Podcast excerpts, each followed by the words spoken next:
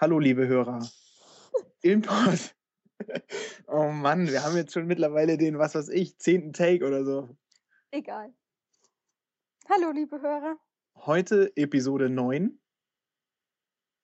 mit einer Skype-Aufzeichnung. Deshalb ist es so ein bisschen schwierig mit dem Hin und Her. Also, wer jetzt gerade spricht. Tina ist auch dabei. Ja, ich bin auch anwesend aus Ilmenau. Funk ich live äh, übers Internet. Und der Flo ist natürlich auch dabei, hier direkt aus Hamburg schon. Vorbereitung für CCC.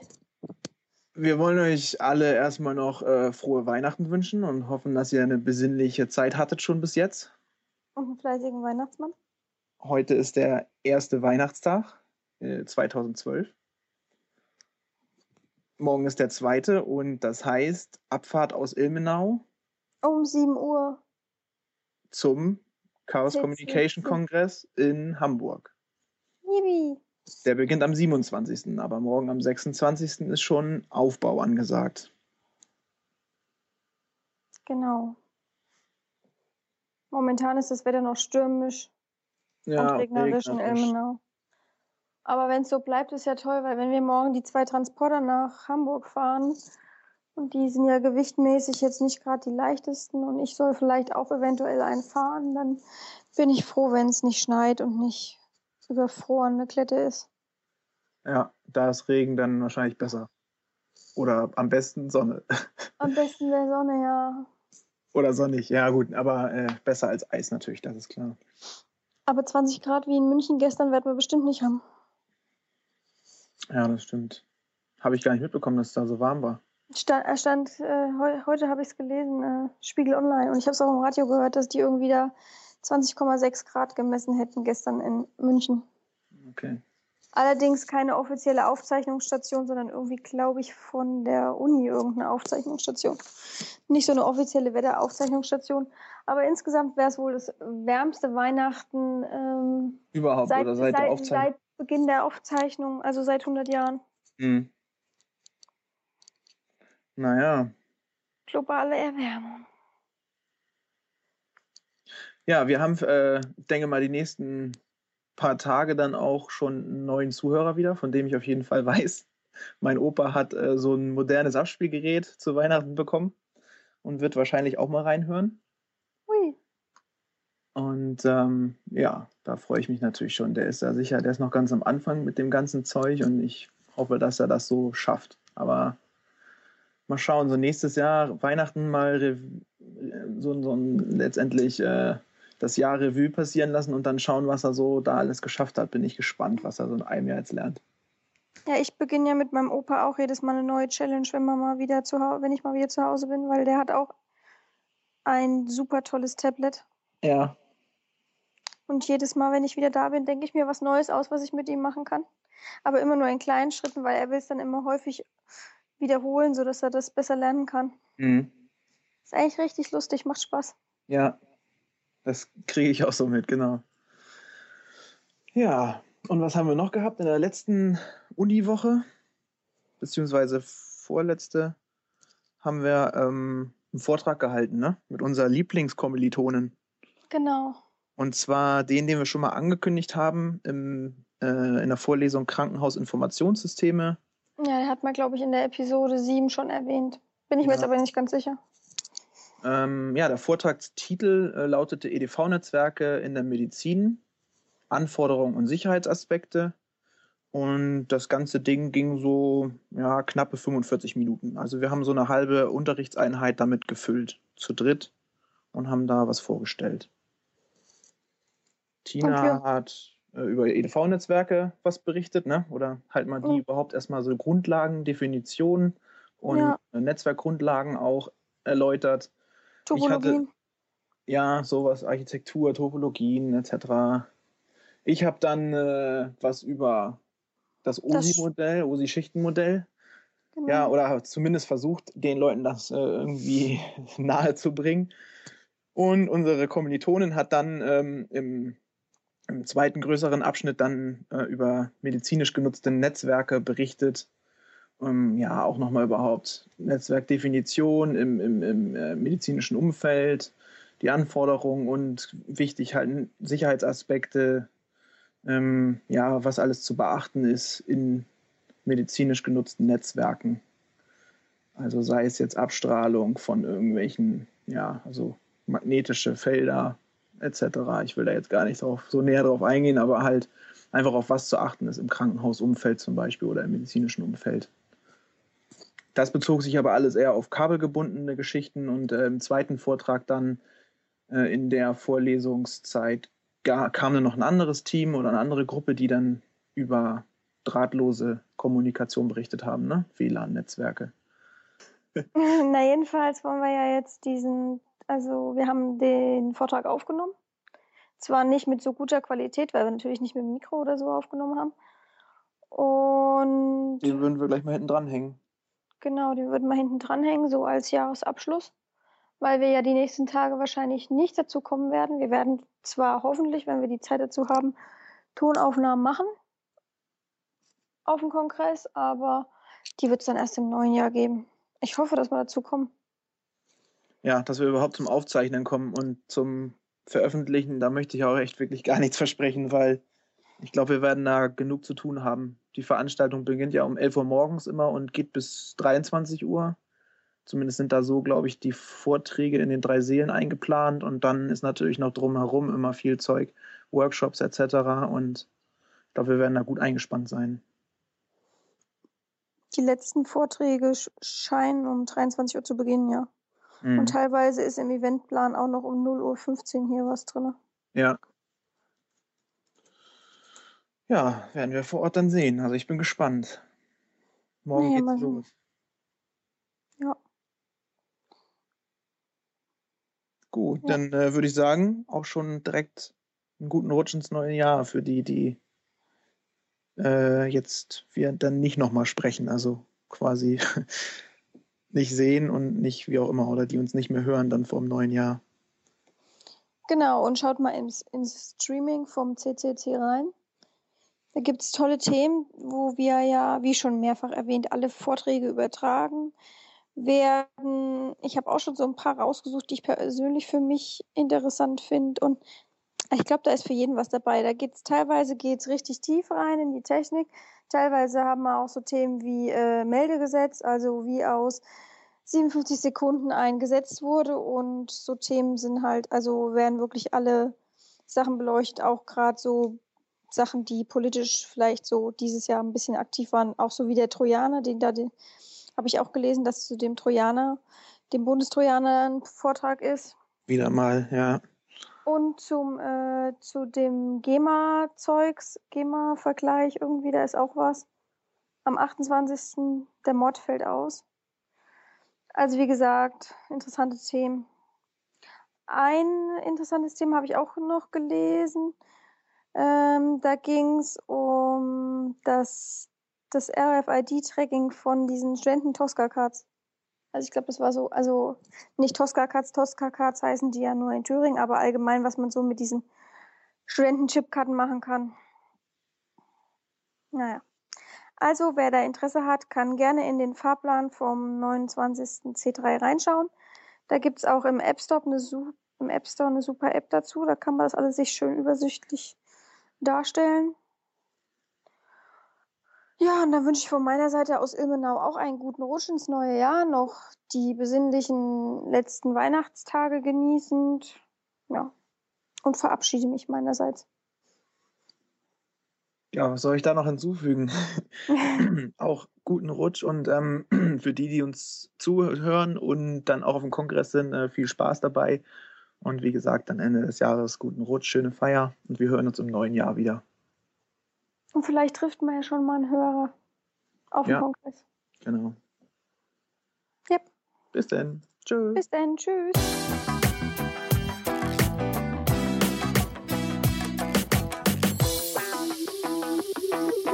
So. Ich würde sagen, es ist 13 Uhr und wir fangen an. Da kommen, glaube ich, noch zwei. Warten wir noch einen Moment.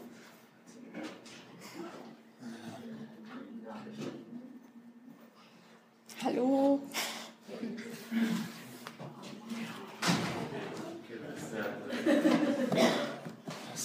Ja, also Mahlzeit, ne, würde ich mal sagen. Hallo erstmal. Wir möchten euch heute unseren Vortrag präsentieren zur EDV-Netzwerken in der Medizin, die Anforderungen und die Sicherheitsaspekte. Und wir haben ja mittlerweile schon viel gehört im Thema Krankenhausinformationssysteme. Also wir wissen schon, was ist eine Patientenverwaltung. Wir haben die verschiedenen Aktenarten kennengelernt, was so in einem Krankenhaus architektonisch gesehen aufgebaut ist. Und ähm, wir haben aber bis jetzt noch in der Vorlesung noch nicht kennengelernt, wie denn das Ganze miteinander verbunden ist und wie denn die Systeme überhaupt miteinander kommunizieren können. Und wir wollen heute die unterste Ebene der Kommunikation darstellen und, ja, und möchten euch einfach präsentieren, wie denn kommuniziert wird, wie die Daten ihre, Wege gehen. Dazu haben wir folgende Gliederung vorbereitet. Wir werden erst ganz allgemein werden, Einige von euch kennen das vielleicht alles dann schon. Ich hoffe, es wird nicht zu langsam, äh, also zu langweilig. Ähm, wir schauen uns eine allgemeine Definition an, die Netzwerkgrundlagen. Dann wird euch der Florian das OSI-Schichtenmodell präsentieren mit einzelnen Protokollen. Und dann wird die Anke euch die, die medizinisch genutzten Netzwerke vorstellen. Da wird sie noch ein bisschen was definieren. Dann wird sie euch verschiedene Anforderungen präsentieren und zum Schluss Sicherheitsaspekte vorstellen. Ja, steigen wir gleich ein. Also zur Definition von Netzwerken. Ähm, ich sage mal, Netzwerke kennt ihr sicherlich alle, denn ihr seid alle täglich im Internet unterwegs. Und wenn ihr im Internet unterwegs seid, wisst ihr auch, was ihr da tut. Das heißt, ihr kommuniziert im Internet, ihr tauscht Daten im Internet aus und ihr nutzt vielleicht auch gemeinsame Ressourcen. Also ihr greift zusammen auf Dokumente oder ähnliches zu. Und das ist halt ein Beispiel des Netzwerkes und die Definition von Netzwerk allgemein ist halt, dass ein Netzwerk eine Infrastruktur ist, die Datenendgeräte, die Kommunikation, den Datenaustausch und das Nutzen von gemeinsamen Ressourcen ermöglicht. Dann ist auch noch wichtig im Hinblick auf unseren Vortrag die Netzwerksicherheit. Und äh, Netzwerksicherheit umfasst alle Maßnahmen zur Planung, Ausführung und zur Überwachung der Sicherheit in Netzwerken. Und das ist natürlich keinesfalls nur technisch zu sehen, sondern da muss man auch die organisatorischen Gegebenheiten berücksichtigen, irgendwelche betrieblichen Gegebenheiten, also speziell die Gegebenheiten im Krankenhaus und auch die rechtlichen Gegebenheiten. Bevor wir aber speziell darauf eingehen, möchte ich mit euch nochmal verschiedene Topologien ähm, durchgehen, weil wenn wir nachher auf die einzelnen Komponenten eines Netzwerkes eingehen, dann muss man schon das Grundverständnis für die verschiedenen Topologiearten in einem Netzwerk verstehen. Ich werde euch vier Topologien vorstellen. Es gibt noch ein paar mehr, aber so die vier wichtigsten. Und beginnt mit der Bustopologie. Also bei der Bustopologie ist es so, dass die, alle Geräte sind an ein Übertragungsmedium angeschlossen und verbunden. Und es gibt, kein, also es gibt keine aktive Komponente, die zwischen den Geräten vermittelt. Also es gibt nur dieses eine Übertragungsmedium. Vorteil von so einer Topologie ist, dass der Ausfall eines Gerätes, also eines Endgerätes, nicht irgendwie negativ auf das Netzwerk, Netzwerk sich auswirkt. Man hat geringe Kosten, man hat ähm, eine einfache Verkabelung, weil man muss immer, also der, der, der Rechner, der angeschlossen werden muss, muss immer wieder an das Übertragungsmedium nur angeschlossen werden. Ja, und man hat, ähm, es werden keine aktiven Netzwerkkomponenten benötigt, die lernen wir nachher noch kennen, die Netzwerkkomponenten. Nachteil bei so, einem, bei so einer Bustopologie ist natürlich, wenn hier in irgendeiner Form irgendwie ein Ausfall ist, also wenn das Übertragungsmedium an sich, wenn da irgendein Ausfall ist, nehmen wir mal an, das Kabel ist kaputt, was da liegt, dann kann natürlich auch das Netzwerk nicht mehr funktionieren, dann kommen keine Daten durch und dann kann auch nicht kommuniziert werden. Ein weiterer Nachteil von dieser Topologie ist, dass ähm, immer nur einer senden kann. Also immer der, der sendet, der darf senden, alle anderen stehen dann auf äh, stumm, die dürfen dann nicht senden und das ist halt auch ein weiterer Nachteil. Wenn wir uns dann die Ringtopologie anschauen, da ist halt jeder, jeder Rechner mit dem nächsten hinter sich verbunden und mit dem Rechner vor sich. Und ja, also das heißt immer, es sind jeweils zwei Teilnehmer über eine Zwei-Punkt-Verbindung verbunden und können dann miteinander kommunizieren und übereinander. Das heißt, wenn jetzt zum Beispiel der Rechner von hier unten dem hier was mitteilen will, dann geht er idealerweise entweder über den oder halt über den. Und Vorteil ist natürlich, dass jede Station, also jeder, jeder Netzwerkteilnehmer dann das Signal nochmal verstärkt, weil die Komponente an sich, die da dabei ist, sehr stark ist. Die kann das Signal wieder verstärken, also das Datenpaket, was dann verschickt wird. Und ähm, ja, alle Rechner haben eine gleichzeitige Rechne, Rech, äh, Zugriffsmöglichkeit. Und es ist halt eine reguläre Topologie und die ist auch einfach zu programmieren. Nachteil natürlich auch bei diesem System ist wieder, wenn irgendeiner von, von den Teilnehmern in irgendeiner Form ausfällt, also wenn der jetzt hier ausfällt, kann das ganze Netzwerk nicht mehr funktionieren. Und es ist natürlich auch so, dass an dieser Stelle teure Komponenten verbaut sind, weil jeder einzelne Teilnehmer ist ja eine Komponente im Netzwerk. Und wenn wir dann natürlich ein relativ hohes Durchmesser haben, also wenn wir uns vorstellen, wenn wir wirklich ein Krankenhaus haben mit, was weiß ich, 500 Betten, das wären dann, sind dann vielleicht fünf Etagen oder es sind halt drei Gebäude nebeneinander und das dann über eine Ringtopologie zu verbinden, wird dann halt schon relativ schwierig und komplex. Nachteil hier ist auch, und das gilt auch für die Bustopologie, bei beiden Topologien, die sind leicht abzuhören, denn es braucht sich nur irgendwo einer dazwischen bei der Bustopologie ins Übertragungsmedium zu klemmen oder hier halt bei der Ringtopologie an irgendeiner Stelle, dann kann er alles mitlesen, was so im Netzwerk kommuniziert wird. Jetzt zu den relativ schon besseren Topologien. Da haben wir einmal die Sterntopologie. Und da ist es so, dass ähm, die Teilnehmer werden an einen zentralen Teilnehmer angeschlossen und das auch über eine Zwei-Punkt-Verbindung. Und ich habe euch ja jetzt schon ein bisschen was von Vor- und Nachteilen erzählt. Vielleicht habt ihr mal Lust mitzuarbeiten und könnt ja mal überlegen, was es hier für Vorteile geben könnte, wenn ich so eine Sterntopologie habe. Fällt irgendeinem von euch was ein? Ich denke da speziell an die Informatiker hier aus der letzten Reihe, die müssten es wissen. Na gut, dann erkläre ich es. Ähm, ja, also wir haben natürlich das Problem, dass wir hier, wenn der eine, der Knotenpunkt in der Mitte ausfällt, dass dann halt das ganze Netz tot ist. Das heißt, ähm, ja, also es ist wirklich ein kritischer Punkt. Wenn der Knotenpunkt ausfällt, ist das gesamte Netz tot. Und dann kommt es noch darauf an, was wir für einen Knotenpunkt haben. Da kommen wir speziell auch nochmal bei den Komponenten drauf. Da gibt es ähm, Hubs und es gibt Switches. Und wenn wir natürlich einen Hub haben, dann haben wir, weil ein Hub Datenpakete ohne irgendeine Kontrolle einfach dumm, sag ich mal, weiterleitet, ähm, haben wir dann auch einen relativ hohen Netzwerkverkehr. Und es könnte auch wieder bedeuten, dass wir einen hohen Kabelaufwand haben. Ja, Vorteile ist natürlich bei der ganzen Geschichte, dass das alles schnell erweiterbar ist, weil wir können ohne Probleme einfach mal einen weiteren Rechner anschließen. Es ist leicht verständlich und die Fehlersuche ist natürlich auch recht einfach, denn wenn irgendeiner von den Rechnern jetzt sage ich mal ausfällt oder den seine Signale nicht mehr ankommt an, an die anderen Rechner, dann weiß ich, die anderen Rechner, die können alle noch kommunizieren, nur der eine kann nicht mitkommunizieren, also muss entweder auf den seiner Kabelstrecke was nicht funktionieren oder halt an dem Gerät selber. Und äh, das, das Maschennetz, die Maschennetztopologie, da ist es so, dass jedes Endgerät ist mit ein oder mehreren Endgeräten verbunden. Und Vorteil ist natürlich hier, wenn ein, einer ausfällt, dann kann der Rechner trotzdem immer noch über jemand anderen erreicht werden. Das ist natürlich ein Vorteil. Nachteil ist hier auch wieder, dass wir eventuell viele Kabelstrecken brauchen. Jetzt kommen wir, nachdem wir uns da so ein bisschen einen Überblick verschaffen haben, zu den genauen Komponenten. Ich werde dann da auch immer noch mal ein bisschen was zu den einzelnen Topologien sagen. Erstmal die oberste äh, Einordnung der Komponenten, da ist ganz wichtig, es gibt Endgeräte und es gibt Knotenpunkte. Und bei den Endgeräten, da haben wir die Arbeitsstation, das ist in der Regel unser Client. Und die ähm, anderen Endgeräte könnten zum Beispiel Fileserver oder Print-Server sein. Knotenpunkte ist dann immer die Netzwerkverbindung. Also das kann zum Beispiel drahtgebunden oder kabellos sein. Genau.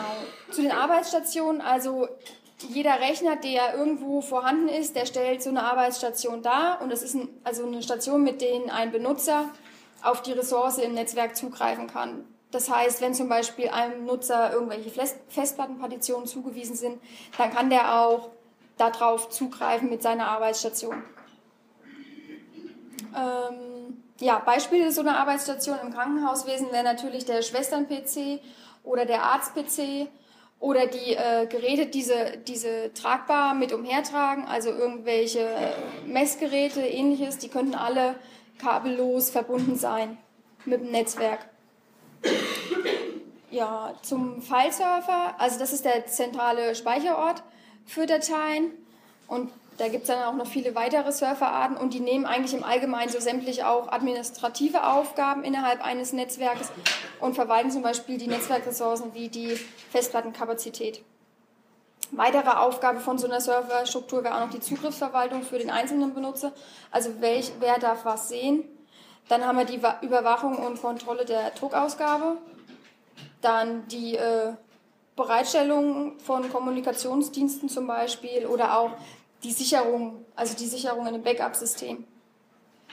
Und die Print-Server, ja, die sind halt überwiegend zum Verwalten und übernehmen halt die Druckaufgaben, die Druckausgabenverwaltung.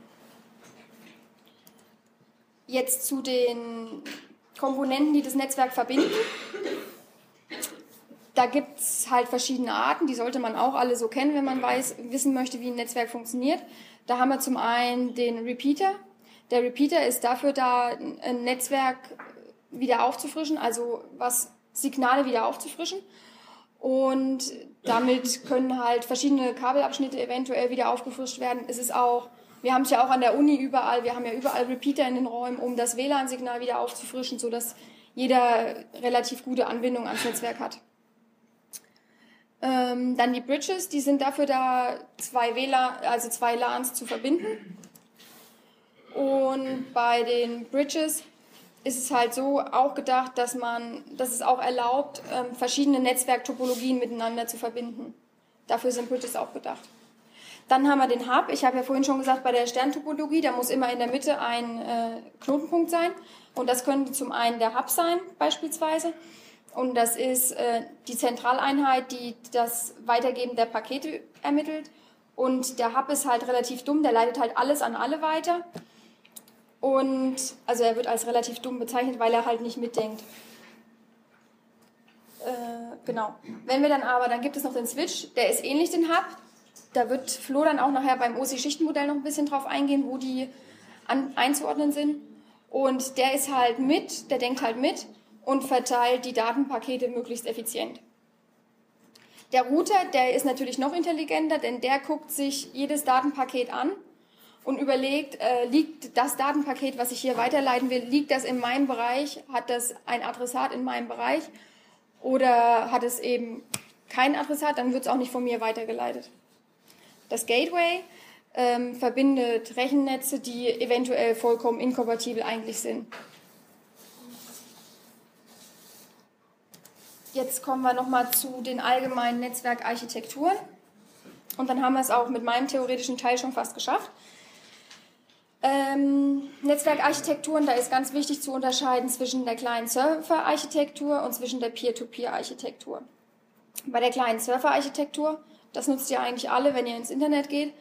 Es ist so, dass der Client, also ihr in dem Fall, ähm, den Zugriff startet, ihr fangt damit an. Der Server, der ist, der ist im Internet, der hört immer zu und wartet darauf, dass er eine Anfrage kriegt. Und der Client stellt dann auch die Anfrage an den Server. Der Surfer antwortet dann, gibt dann irgendwas bekannt an den Client und dann hat der Client seine Antwort bekommen. Und es ist so, dass der Client keine feste IP hat. Hingegen hat der Server schon eine feste IP und der ist immer erreichbar unter dieser IP. Und beim Client, da ändert sich die IP halt in regelmäßigen Abständen. Und bei Peer-to-Peer -Peer ist es halt so, dass ähm, alle Clients was bereitstellen und alle Clients übernehmen aber auch so eine kleine Funktion des Servers. Also sie hören auch zu und es werden bestimmte Programme benötigt, damit das der Client auch machen kann. Und so können sich halt die Clients auch untereinander unterhalten. Es gibt aber auch eine Verbindung dieser zwei Architekturen zusammen. Das ist das hybride Client-Server und Peer-to-Peer-Verbindungssystem. Und da ist es so, das ist zum Beispiel ein Beispiel, wenn ihr zum Beispiel ICQ auf eurem Rechner habt, da ist es so, dass eure Adresse, die ihr an dem Tag habt, die liegt auf dem Server gespeichert. Und wenn ihr eine Anfrage stellt, also wenn ihr jetzt wissen wollt, hey, ich will meinen Kommilitonen anchatten, dann äh, gib mir doch mal bitte seine Adresse. Wenn ich die Adresse dann habe, kann ich direkt mit ihm über eine Peer-to-Peer-Verbindung kommunizieren. So viel erstmal zum theoretischen Teil. Jetzt wird es noch ein bisschen theoretischer. Ich übergebe jetzt an Florian und wünsche euch viel Spaß. Danke. So, ja, auch nochmal herzlich willkommen von meiner Seite aus. Äh, hierum geht es heute bei uns, um Netzwerke, also so richtig das, was meist immer im Hintergrund irgendwie geschieht, äh, in irgendwelchen Kellern oder äh, Betriebsräumen. Ähm, zunächst erstmal möchte ich auf Kabelverbindungen eingehen. Der ein oder andere hat wahrscheinlich schon mal ähm, so ein Koaxkabel in der Hand gehabt. Man kennt das vom, vom Fernseher zum Beispiel, da wird auch so ein Koaxkabel verwendet. Damals, so in den 80er, 90er Jahren, wurde, da wurde das auch verwendet für Ethernet, ähm, noch mit solchen BNC-Steckern, das sind so Bayonettverschlüsse an Netzwerkkarten. Ähm, kommt heute fast nicht mehr zum Einsatz. Ähm, Glasfaserkabel, LWL, das ist die aktuellste Technologie, die da so besteht. Und da kann man auch die meiste Bandbreite äh, erreichen, also das heißt sehr viele Daten übertragen. Ähm, wird aktuell heute eigentlich verlegt, also so Überseekabel zum Beispiel oder auch ähm, hier auf dem Campus das Netzwerk, ja, da sind auch solche Glasfaserkabel verlegt. In einem so einem Strang sind sehr viele kleine Glasfasern. Ähm, ich weiß gar nicht, ob man das hier so sieht, das sind diese kleinen blauen Dinger, die da rauskommen, die sind nochmal hier mit, mit so einem äh, Farbmantel kodiert, damit man auf der anderen Seite irgendwie ich sage mal jetzt vielleicht ein, zwei Kilometer entfernt auch noch weiß, welches Kabel jetzt oder welches äh, Glasfaserende zu welchem gehört. Ähm, dann gibt es Twisted Pair Kabel, das sind die klassischen Netzwerkkabel zu Hause, die man so kennt, ähm, aus, aus Kupfer, mit Kupferdraht. Äh, Twisted Pair, weil die ähm, Adernpaare jeweils verdreht sind, um eine gewisse Störanfälligkeit zu ähm, gewährleisten. ja? Wieso? Äh, zu verhindern, ja genau. Ich habe gerade überlegt, ob das Sinn macht, aber ja genau, also zu verhindern. Ja? Also elektromagnetische Einstrahlung auf das Kabel zu verhindern, deshalb verdreht man die Adern. So, jetzt das OSI-Schichtenmodell, das ist die Grundlage so vom ganzen äh, Netzwerkthema mehr oder weniger. Ähm, ist auch schon ganz früh entstanden, nennt sich Open Systems Interconnection Reference Modell und bedeutet halt für, ähm, ist ein Referenzmodell für, für offene Systeme, für den Austausch von offenen Systemen, was zum Beispiel das Internet ist. Oder damals das ARPANET war, aber dann also ein Vorfolger von dem Internet, äh, ein Vorgänger vom Internet. Ähm, das OSI-Schichtenmodell ist äh, ja, standardisiert in der ISO-Norm und ähm, Grundlage von Kommunikationsprotokollen in Rechnernetzen. Und diese, Produkt, äh, diese Kommunikationsprotokolle wollen wir uns jetzt mal anschauen. Zunächst gehe ich nochmal auf die einzelnen Schichten ein vom, ähm, vom OSI-Referenzmodell oder OSI-Schichtenmodell auch genannt. Manchmal wird es auch ISO-OSI-Modell genannt, also das ist dann, weil es halt ISO standardisiert ist. Äh, ja, also so eine Kommunikation beginnt eigentlich hier oben beim Rechner. Also wenn man eine Anfrage verschickt, dann wandert so eine Anfrage, also ich weiß nicht, wenn man jetzt eine Website ansurft oder sowas, ja, das läuft ja über eine Applikation im Browser, läuft von dieser Applikationsschicht runter die einzelnen Schichten im Netzwerk, also man muss sich das so als virtuelle Schichten vorstellen, bis es dann irgendwann angelangt ist bei diesem physikalischen Layer, also der Bit-Übertragungsschicht. Und auf, in dieser ersten Ebene, dieser Bit-Übertragungsschicht, da werden dann halt Bits übertragen. Also das sind diese Nullen und Einsen, die man immer bei diesen Informatikern zuordnet. Und genau das wird da übertragen. Es ist nur ein, ein andauernder Strom von Nullen und Einsen, der dort übertragen wird. Und ähm, damit man halt auf der anderen Seite was damit anfangen kann, wandert man wieder diese Schichten hoch und baut da gewisse Logiken ein ähm, und, und, unter, und, und gliedert diese Nullen und Einsen. Da komme ich jetzt aber gleich drauf zu. Bis es dann irgendwann hier oben wieder ankommt und dann ähm, ja, erscheint da vielleicht eine Chatnachricht oder die Anfrage halt bei dem Server und wird wieder zurückgeschickt und dann erscheint bei euch die Internetseite.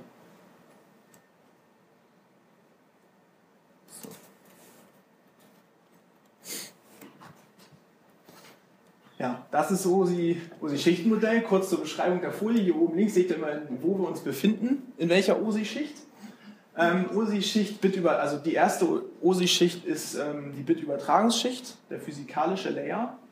Ähm, Protokolle zum Beispiel sind Ethernet, Token Ring. Also das war dieses Ring-Netzwerk, was wir vorhin gesehen haben. Da läuft es über Token Ring. Warum Token Ring? Das ist äh, ähnlich wie beim Pokern. Da wandert auch ein Token immer in der in, einmal im Kreis rum und genauso funktioniert es bei diesem Token-Ring-Netzwerk. Immer einer, ein Rechner ist immer dran mit Senden und darf einmal reinrufen sozusagen in diese Runde und darf seine Nachricht einmal rumschicken. Bei Ethernet läuft das etwas anders. Da hat man andere Verbindung. Ähm, Standards im Layer 1 sind Kupferkabel, Glasfaser, Richtfunk, Signal von Frequenzen im Medium. Solche Sachen. Also das heißt, dort wird, ähm, ist definiert, wie, ähm, ein, ein, wie dieses WLAN-Protokoll zum Beispiel auszusehen hat oder ähm, wie, ja, wie Ethernet an sich auszusehen hat, dass äh, Kupferkabel zu verwenden sind zum Beispiel und dann gewisse Übertragungsgeschwindigkeiten erreicht werden können. Die Einheiten dort sind halt dieser erwähnte Bitstrom, also Nullen und Einsen. Und Koppelungseinheiten sind Repeater und Hubs. Das heißt also einfach nur stetiges Weitersenden von, von, diesem, von diesem Bitstrom. Jetzt wandern wir eine, eine Schicht weiter hoch und da kommen wir zur Sicherungsschicht, dem Data Link äh, Layer. Auch dort spielen noch äh, die Protokolle Ethernet, Totenringen etc. Äh, eine Rolle. Ähm, hier sind diese Nullen und Einsen werden dann aber schon in sogenannte Frames gefasst, also dem Ganzen wird ein Rahmen gegeben, sodass man dann schon einordnen kann, äh, wozu gehört denn jetzt diese 0 und 1? Also ja, wozu gehört denn, oder ist das eine Nachricht? Das ist ein Nachrichtenteil.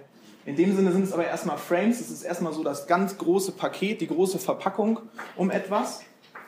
Die Kopplungseinheiten sind Bridges und Switches. Das heißt schon etwas, eine, eine gewisse Logik äh, wird dem Ganzen dort gegeben. Und ähm, zur Identifizierung anderer Kommunikationspartner wird die Hardwareadresse verwendet, die sogenannte MAC. Ähm, vielleicht jemand schon mal sowas Kryptisches hier irgendwo gesehen, auf einer Verpackung, auf seinem Gerät zu Hause oder so. Das ist eine eindeutige Nummer ähm, für diese elektronischen Geräte, die teilnehmen an Netzen, an öffentlichen Netzen. Die werden vom Hersteller vergeben und sind weltweit eindeutig. So. Kurz nochmal jetzt zu dem Frame-Aufbau, also wie sieht dieser, dieser Rahmen aus? Das Ganze ist so äh, gestaltet, dass es einmal, es gibt einmal ein ähm, Signal, das habe ich, hier habe ich jetzt nichts hingeschrieben, weil das ist unterschiedlich von den einzelnen Protokollen, wie die diesen, diese, diese Start des Frames markieren. Das ist irgendeine bestimmte Folge, die dann dem, dem Empfänger ähm, signalisiert, jetzt beginnt ein neuer Frame, jetzt lohnt es sich mal zuzuhören, weil dann ähm, äh, kann ich sehen, was da auch an Nachrichten reinkommt.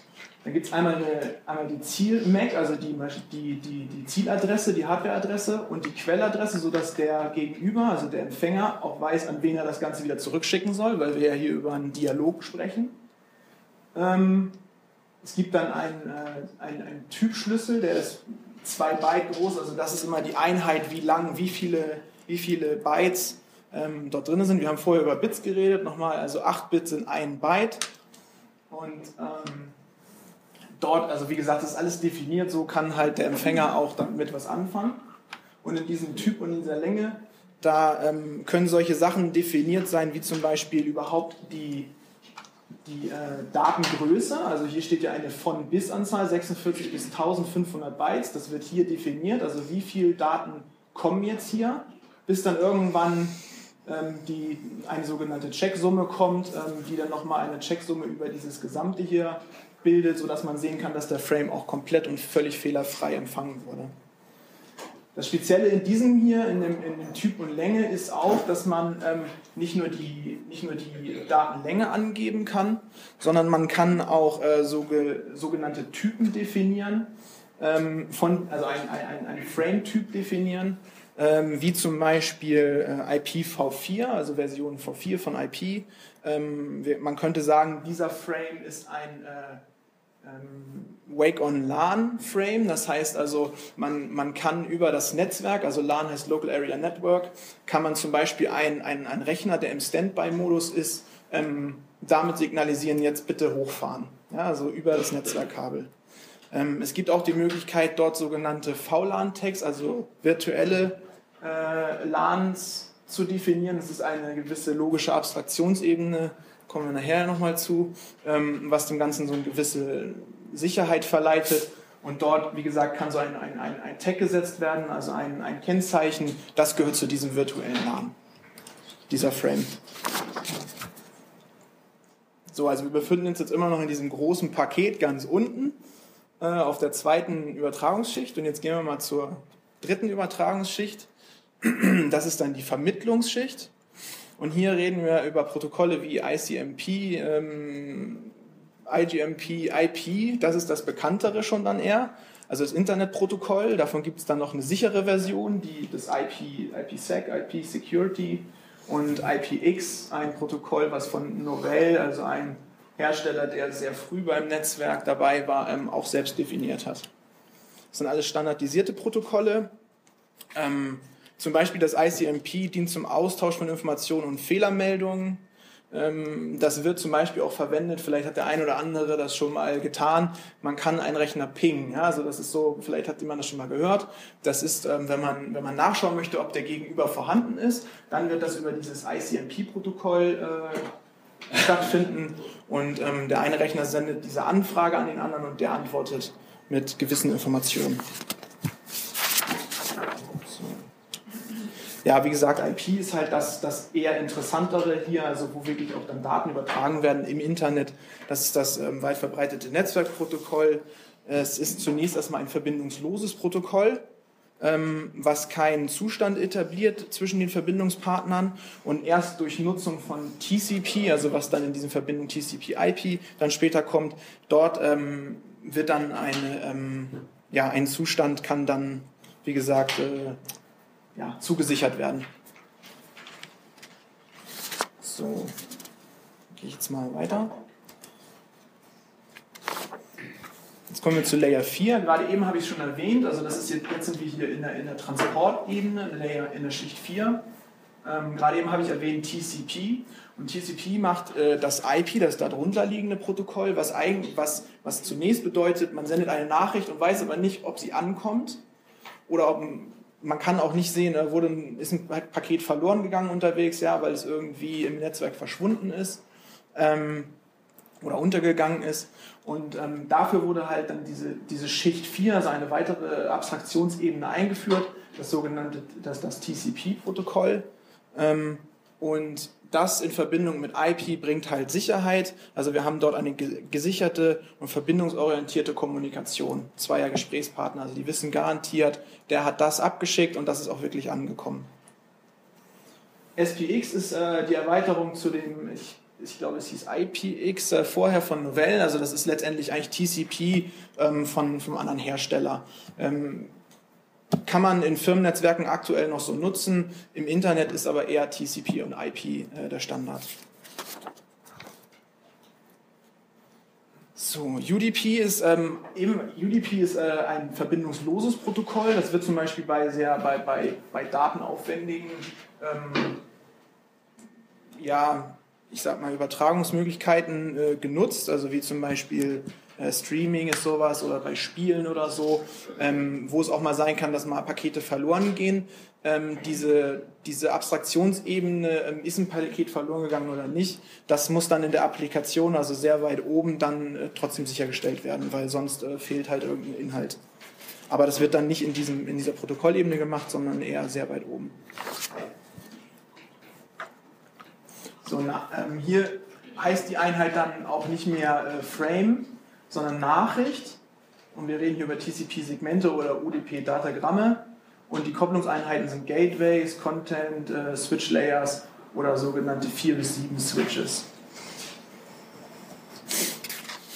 Weil es jetzt etwas einfacher ist, gehe ich jetzt nicht auf die ähm, Layer-Ebene 5, sondern springe jetzt mal zur Layer 7. Ähm, wir sind jetzt also ganz oben, bei der, direkt bei der Applikation sozusagen, also nicht, nicht kurz davor. Ja, also da, darüber ist sozusagen dann die Applikation der Browser. Das ist genau die Schicht zwischen, ähm, zwischen der Software und der Netzwerkübertragung.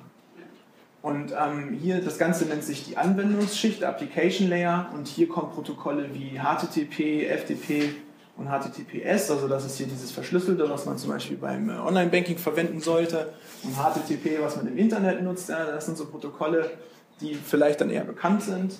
SMTP ist äh, für das Versenden von E-Mails zuständig und LDAP ist eine Anfrage an einen Verzeichnisdienst, wenn man zum Beispiel, ähm, man kann auch hier in der Universität abfragen, wer alles eine E-Mail-Adresse hat oder ob die korrekt ist zum Beispiel.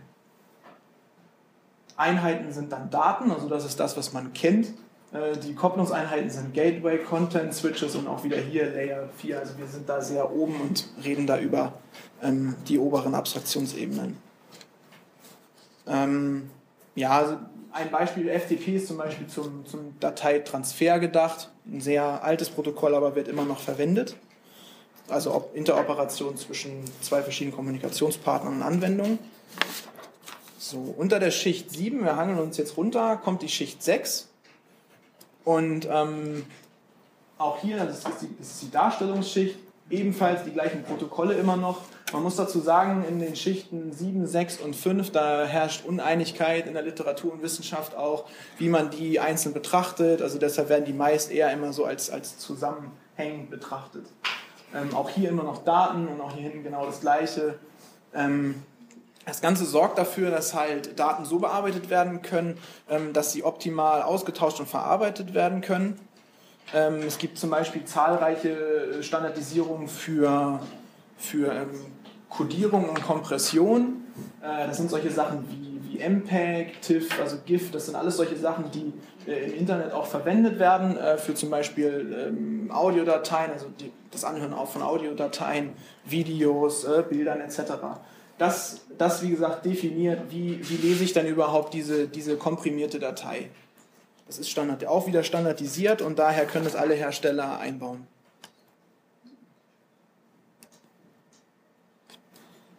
So, Layer 5. Ähm, dort kann man so Basisprotokolle, also das ist, die sogenannte Sitzungsschicht. Äh, der Rest hier hinten ist ebenfalls gleich. Dort kann man so, so Basisprotokolle nennen wie SMB, ähm, was für den, ähm, ja, was in, in, in, oft in, in Microsoft Windows-Netzwerken oder sowas fürs Drucken verwendet wird oder für Verbindung mit Windows-Freigaben, also so, dass man dann diesen Dateiaustausch äh, stattfinden lassen kann. Ähm, jetzt muss ich mal kurz gucken. Das Ganze definiert halt auch, ähm, dass halt zum Beispiel ähm, ein, ein Client eine, eine sogenannte Anfrage an den, ähm, an den Server stellt, zum Beispiel über HTTP. Und dort ähm, wird definiert, dass in, innerhalb HTTPs gibt es einen sogenannten Nachrichtenkopf und den Nachrichten, ähm, den Nachrichtenbody, so wird das genannt, oder Message Body, also der Nachrichtenkörper. Ähm, Im Nachrichtenkörper befindet sich letztendlich das, was ihr dann als Internetseite angezeigt bekommt. Und im, im Nachrichtenkopf, also oben drüber, sind Zusatzinformationen für den Browser. Die werden so in dem Sinne nicht euch angezeigt, sondern es sind Informationen für den Browser, wo kann ich jetzt diese Internetseite abrufen. Beziehungsweise er kann auch ähm, Daten senden, aber das würde jetzt hier zu tief äh, weitergehen. So, achso, wir sind jetzt schon durch, gell? Wir sind jetzt durch. Also ja, ihr seid erlöst von dieser Protokollqual. Also ich versuche jetzt diesen großen Bogen zu spannen von dieser Netzwerkgeschichte, die wir gerade gehört haben, die auch teilweise ein bisschen träge ist. Äh, und jetzt äh, zu den Krankenhausinformationssystemen weiterzukommen. Also was ist das Besondere im Netzwerk, in unserem medizinischen äh, Netzwerk? Äh, dazu möchte ich ganz am Anfang erstmal definieren, was ist ein medizinisch genutztes Netzwerk also das beinhaltet aktive, aktive Medizinprodukte als auch Netzwerkkomponenten und PCs. Es ist Basis für, die, für das medizinisch vernetzte System und äh, die Kombination bzw. die Integration dieser Medizinprodukte in das Netzwerk ist ein ganz wichtiger integraler, aber auch immer kritischer Bestandteil äh, medizinischer Diagnostik und Thera Therapie. Kritisch werde ich gleich mal vorstellen, am besten an, anhand eines Beispiels. Äh, hier bei diesem Beispiel, das ist von dem Herrn Gärtner, und dabei handelt es sich um ein medizinisches System im Bereich der Kardiologie. Und dort wird in den Patient, auf den Patientenmonitoren hier werden Alarme ausgelöst, beispielsweise wenn der Patient einen Kollaps erleidet oder irgendwas mit seinem Herz ist und so weiter. Und das wird dann über das WLAN an einen Server äh, geschickt, auf dem eine Alarmierungssoftware ist. Und diese Software leitet dann über das Kommunikationssystem des Krankenhauses äh, diese Alarme auf diese mobilen Endgeräte wie Pager oder Handys der Ärzte weiter. Was ist, wenn also jetzt das ganze Netzwerk ausfällt? Dann wird dieser Alarm hier nie ankommen. Und genau deshalb äh, finde ich verdeutlicht dieses Beispiel sehr gut, wie wichtig Netzwerke vor allem im Krankenhausinformationssystem sind.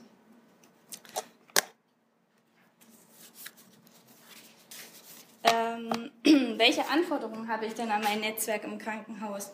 Ich muss zum einen sehr, sehr große Daten, äh, mit, also äh, übertragen mit großen Datenvolumina, zum Beispiel MRT-Daten oder Radiologiedaten. Das können ja große Bilder sein, also ich brauche eine sehr große Bandbreite bei meinem Netzwerk. Des Weiteren übertrage ich natürlich auch zeitkritische Daten, wie eben gesehen die Alarme. Äh, also muss mein System verfügbar und zuverlässig sein. Und letzte wichtige Anforderung ist natürlich auch, dass ich sehr viele Patienten in meinem Krankenhaus habe, deren Daten ich speichere, die teilweise höchst sensibel sind. Deshalb muss auch der Datenschutz bzw. die Sicherheit gewährleistet sein. Ebenso habe ich natürlich auch Anforderungen an meine Daten. Sie müssen unversehrt, äh, geschützt sein, sicher, also der Datentransport muss sicher vonstatten gehen und sie müssen vollständig sein. Und all das muss mein Netzwerk liefern und leisten.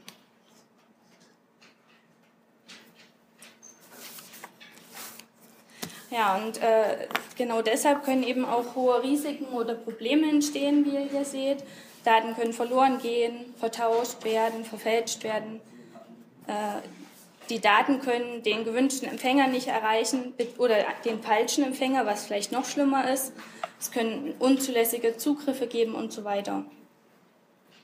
Und genau das äh, möchte ich vielleicht am besten mal an Beispielen erläutern, damit ihr mal seht, äh, was das eigentlich für Probleme sind, die entstehen können. Zum Beispiel wurde in Amerika vor einigen Jahren äh, eine Software auf, dem, auf der Intensivstation ferngewartet also von dem Hersteller von einem anderen Ort äh, gewartet. Und er hat äh, allerdings ein Reset auf alle Rechner der Intensivstation oder des vernetzten Systems ausgeführt. Und so sind alle Intensivstationen ausgefallen in dem Krankenhaus. Gott sei Dank kann man nur sagen, ähm, sind keine Patienten zu Schaden gekommen, aber es war natürlich sehr kritisch. Äh, Im Bereich Datenschutz ist zum Beispiel 2010 äh, aufgetreten, dass die Daten von der Monika Lierhaus in die Öffentlichkeit gelangten, weil jemand sich äh, Zugriff auf dieses Krankenhausinformationssystem übers Netz geschaffen hat. Oder im November 2008 äh, hatten wir, äh, gab es das Problem in Londoner Krankenhäusern, dass ein Computervirus sich eingeschlichen hatte und somit äh, die Netzwerke abgeschaltet werden mussten. Also all solche Probleme können entstehen und genau deshalb ist Sicherheit in den IT-Netzwerken besonders wichtig. Und dazu gibt es natürlich wieder eine Norm, äh, das äh, IEC, die IEC 8001, Application of Risk Management for IT Networks Incorporating Medical Devices. Und genau da geht es, es ist ähm, eine Norm, in der es äh, größtenteils eben um IT-Netzwerke in Krankenhäusern geht und speziell dort eben um das Risikomanagement. Verschiedene Ziele gibt es dabei. Einmal das Netzwerk sicher und effizient zu halten, Daten- und Systemsicherheit, Vertraulichkeit, Integrität und Verfügbarkeit der Daten, Interoperabilität untereinander, sicheres Zusammenschalten von Medizinprodukten und Geräten, die keine Medizinprodukte sind. All das. Äh, allerdings ist das wieder so eine Norm, wo ähm, erwähnt wird, was gemacht werden muss oder was sicher sein soll, aber die einzelnen Maßnahmen werden hier nicht erwähnt. Ähm, das hat besser gemacht der Herr Gärtner, indem er das Netzwerk in drei verschiedene Klassen aufgeteilt hat. Einmal in die Netzwerkklasse A. Dort gehen alle Anwendungen und Prozesse rein, die äußerst zeitkritisch sind. Ein Beispiel wäre jetzt eben das Alarmier die Alarmierungssoftware von eben. Und äh, das sind dann eigenständige Netze. Die sind komplett vom Zugang zu anderen Netzen ausgeschlossen. Sie agieren allein. Ähm, wichtigster Punkt bei diesen Netzen ist die Höchstverfügbarkeit. Also ähm, wenn Störungen, also es dürfen eigentlich keine Störungen auftreten, sollen vermieden werden und wenn sie auf, auftreten, dann sollten sie schnellstmöglich äh, behoben werden. Ähm, eine etwas abgeschwächtere Sache davon ist die Netzwerkklasse B. Da kommen alle Anwendungen rein, die sensible Patientendaten beinhalten. Und da handelt es sich auch um ein eigenständiges Netz. Allerdings ist das äh, über eine definierte und überwachungsfähige Schnittstelle zum allgemeinen Krankenhausnetz ähm, verbunden und kann auch mit diesem kommunizieren. Äh, hier sollte trotzdem eine hohe Verfügbarkeit äh, existieren und Störungen sollten lediglich in sehr kurzen Zeiträumen behoben werden können oder sind nur in kurzen Zeiträumen auch akzeptabel. Netzwerkklasse C ist das allgemeine Krankenhausnetz. Ich verdeutliche das gleich auch noch auf einer Folie. Ähm, und da kommen alle anderen Anwendungen des Krankenhausinformationssystems rein. Kann sich das also wie folgt vorstellen. Wir haben also hier unser Krankenhausnetz was ganz normal angeschlossen ist und an dieses wird nur über eine einzige äh, Schnittstelle unsere Klasse B hinzugefügt. Also ähm, ein Beispiel wäre hier für das Radiologienetz. Und die Klasse A bleibt komplett unberührt. Sie hat keine, keinen Zugang zu Klasse B oder Klasse C. Es ist also ein Netz, ähm, wo ganz, ganz wichtige Anwendungen drin sind, die auf gar keinen Fall äh, gestört werden dürfen äh, in Bezug auf Sicherheit und so weiter. Ein Beispiel hierfür, hierfür wäre eben das Intensivstationsnetz, also Patientenmonitoring in der Intensivstation beispielsweise. Ja, also wir haben jetzt ähm, verschiedene Punkte äh, kennengelernt, was unser Netz alles macht, also welche Anforderungen es erfüllen muss, welche Probleme auftreten können. Wir haben die Einteilung der Netze jetzt gehört, aber so richtige Sicherheitsmaßnahmen haben wir noch nicht äh, gehört. Ähm, und das war auch relativ schwierig, welche zu finden, weil es da zahlreiche gibt und sehr spezielle. Ähm, wir haben mal versucht, die allgemeinsten auf, die, auf der nächsten Folie zusammenzufassen. Also das, der erste Punkt, der ist ganz wichtig, und zwar sollten die, ähm, die Planung und die Realisierung von IT-Netzwerken gemeinsam erfolgen. Es sollten IT-Fachleute, Medizintechniker und auch Elektrotechniker ähm, zusammenarbeiten, weil natürlich nicht nur ein äh, IT-Mensch weiß, äh, wie soll, der weiß vielleicht äh, technologisch, wie er das äh, System aufbauen soll oder das Netzwerk, aber nicht, ähm, welche Anwendungen besonders kritisch sind und so weiter. Zweiter Punkt ist, die einfachste Lösung, ähm, wie, diese Einteilung, die man eben gehört, einfach voneinander physisch zu trennen. Dann können auch keine ähm, Probleme, die im Krankenhausnetz im Allgemeinen sind, auch auf die anderen ähm, zutreffen. Allerdings ist das oft sehr teuer und aufwendig. Es gibt als Alternative eben die sogenannten VLANs. Da hat der Flo vorhin schon drüber gesprochen. Das sind virtuelle Netze. Äh, VLAN steht für Virtual Local Area Network und dabei wird die Trennung innerhalb des Netzwerks nicht physisch, sondern äh, logisch fängt, äh, wird die vonstatten gehen. Und da werden den Ethernet-Paketen sogenannte V-Tags, wie es der Flo eben gesagt, als Markierung angehangen. Und dann weiß der Switch, ähm, welche Zu Gruppenzugehörigkeit das Paket hat und kann es ins richtige Netz schicken, sozusagen. Ähm, genau, das findet besonders Einsatz in Netzwerken der Intensivmedizin. Das ist auch schon, wird auch praktisch schon so angewandt. Und Gründe für diese ähm, VLAN, äh, sind zum Beispiel ähm, auf jeden Fall die Sicherheit, also das, das Netz ist geschützt. Aber zum anderen dient es auch oft ähm, zur Strukturierung unserer Netzwerktopologie. Also ich kann ähm, nicht nur geografisch die Netze sozusagen voneinander äh, sortieren oder äh, abgrenzen, sondern auch ähm, äh, organisatorisch. Also das die Radiologie gehört zusammen und die Intensivstation gehört zusammen und so weiter. Ein weiterer Punkt sind, ähm, dass besondere Anforderungen an die Hardware umgesetzt werden soll, spezielle Anforderungen, die eben äh, das medizinische System mit sich bringt.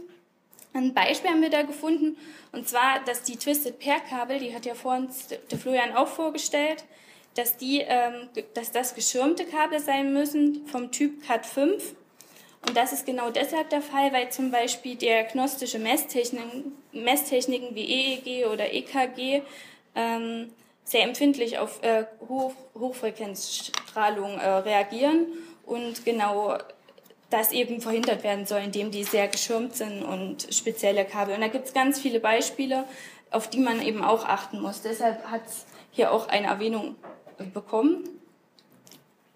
Des Weiteren wollen wir ein verfügbares System haben. Deshalb dient auch immer hart, äh, redundante Hard- und Softwarekomponenten. Ein Beispiel wäre jetzt einfach äh, eine gespiegelte Festplatte, in dem eben meine Daten redundant vorgehalten werden können. Und das kann eben auch mit Hard- und Softwarekomponenten ähm, vollzogen werden. Ein letzter Punkt, der uns noch aufgefallen ist, wäre zum Beispiel die Zertifikatsauthentifizierung pro Gerät. Ähm, das bedeutet, dass, ich jedes, dass jedes Gerät eine Authentifizierung bekommt und äh, somit sich, das Netz sicher weiß, dass es auch sich um dieses Gerät handelt und kein anderes Gerät ähm, das eben vorgaukeln könnte.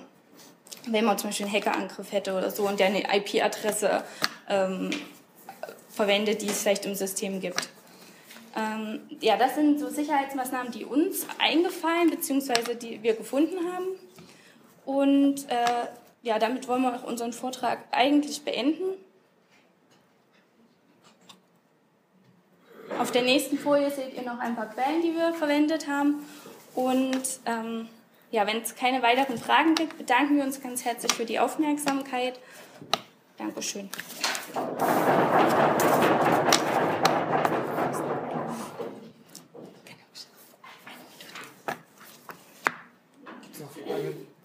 Ja.